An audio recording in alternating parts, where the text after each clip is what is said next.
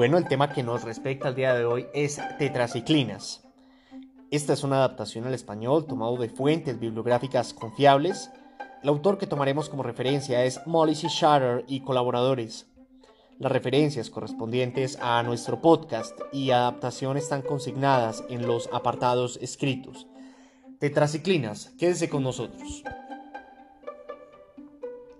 Las tetraciclinas son una clase de antibióticos de amplio espectro que se utilizan en el manejo y tratamiento de una variedad de enfermedades infecciosas. Los fármacos de origen natural de esta clase son tetraciclina, clortetraciclina, oxitetraciclina y demeclociclina.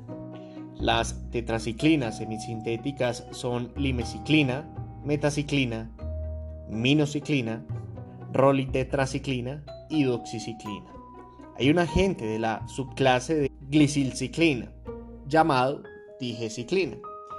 Por último, existe una clase de tetraciclinas más nuevas que incluye la herbaciclina, la sareciclina y la omadaciclina. Estos medicamentos pueden tratar infecciones por riquecias, erliquiosis, anaplasmosis, leptospirosis, amebiasis, actinomicosis, norcardosis, brucelosis, tularemia, infecciones por clamidias, enfermedad pélvica inflamatoria, sífilis, diarrea del viajero, enfermedad de Lyme, acné, enfermedades causadas por Mycoplasma pneumoniae, estafilococo aureus, incluido el estafilococo eh, meticilino resistente. Y por último, Vibrio vulnificus y enterococos resistentes a vancomicina. También se ha documentado que la profilaxis antimeningocóxica se puede establecer con tetraciclinas. Otras indicaciones de tetraciclinas incluyen rosácea, dermatosis ampollosa, sarcoidosis, sarcoma de Kaposi, bioderma gangrenoso, hidradenitis supurativa, síndrome de Sweet, deficiencia de alfa-1 antitripsina, paniculitis, pitiriasis liquenoide crónica, artritis reumatoidea, esclerodermia y cáncer de aorta. Obviamente dentro de un contexto clínico y un requerimiento de este antibiótico.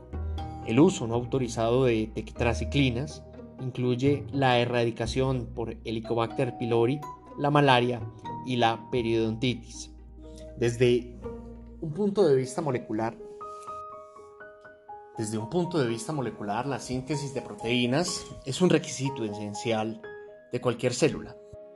En células eucariotas, esto ocurre en los ribosomas con las subunidades 40S y 60S.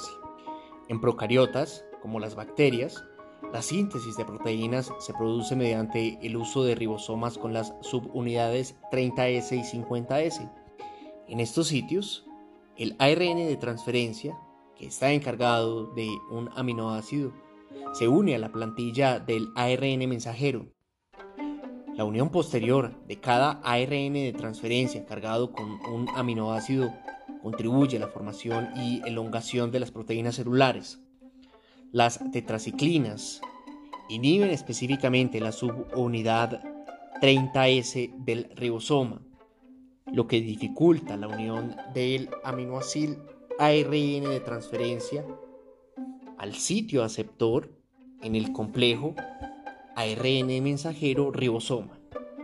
Cuando este proceso se detiene, una célula ya no puede mantener el funcionamiento adecuado y no podrá crecer ni replicarse más. Existe una preocupación creciente por las cepas bacterianas que son resistentes a los antibióticos de tetraciclina. Los genes bacterianos que son resistentes a las tetraciclinas a menudo se codifican en plásmidos o elementos transferibles como los transposones.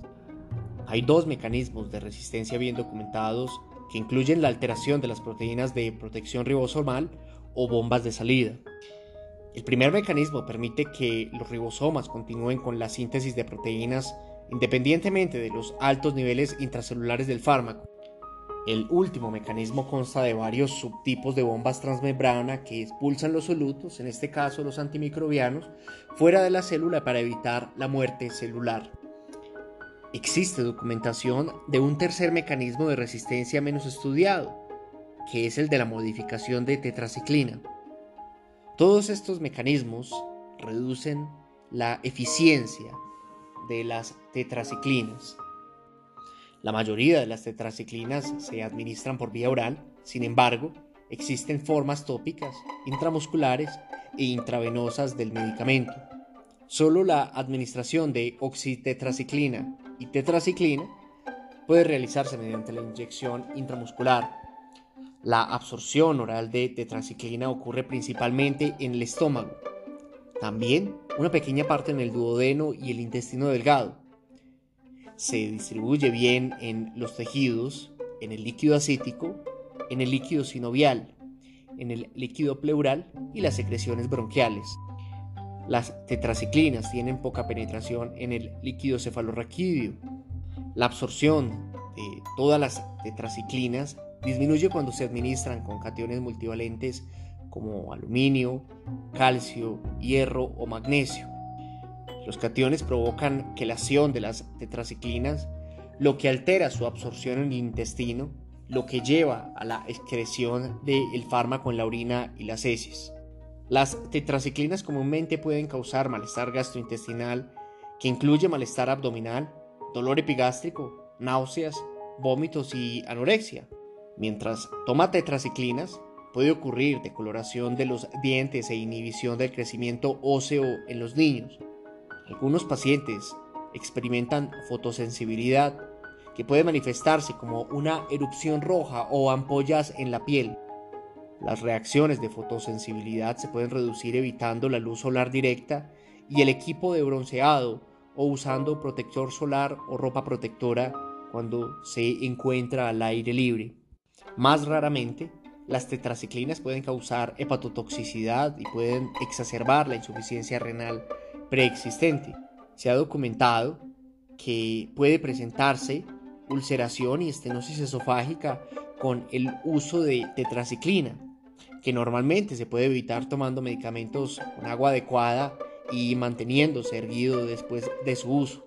Algunas tetraciclinas se han asociado a hipertensión intracraneal, lo que debe de ser tenido en cuenta en el caso de meningitis, especialmente en el caso de enfermedad de Lyme.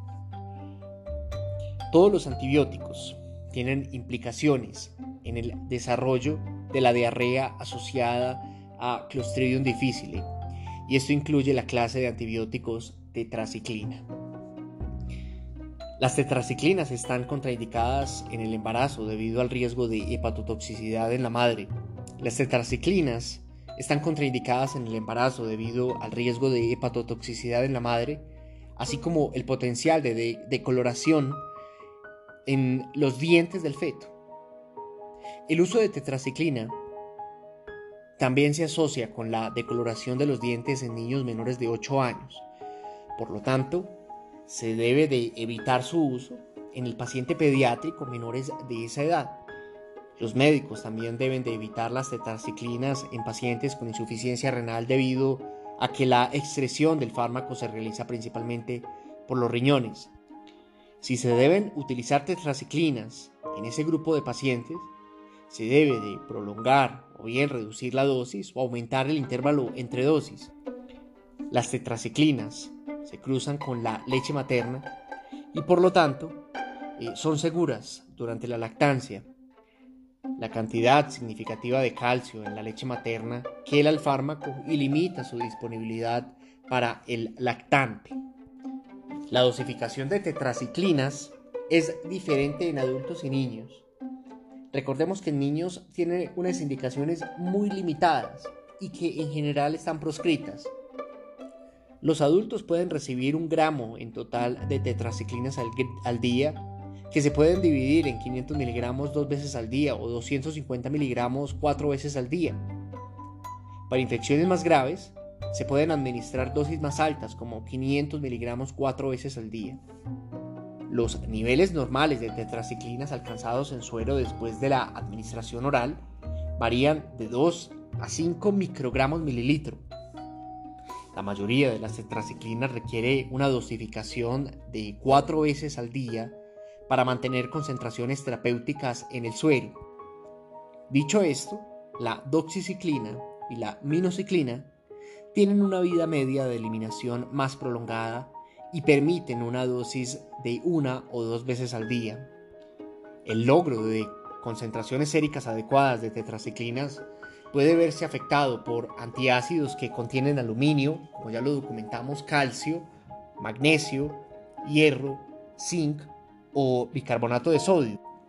Por lo tanto, ciertos alimentos con alto contenido de cationes, así como algunos productos lácteos, pueden interferir con la absorción de tetraciclinas. Las tetraciclinas pueden hacer que las píldoras anticonceptivas sean menos efectivas. Por lo tanto, el médico debe estar atento y recomendar encarecidamente el uso de alguna forma de protección de barrera en mujeres sexualmente activas. En el caso de sobredosis con tetraciclinas, inicie eh, medidas de apoyo y suspenda la medicación inmediatamente. Las dosis altas de tetraciclinas pueden provocar insuficiencia hepática y la muerte. Por último, anotaremos que las tetraciclinas no son dializables. El manejo adecuado de los pacientes con enfermedades infecciosas es de suma importancia para todo el equipo de atención médica.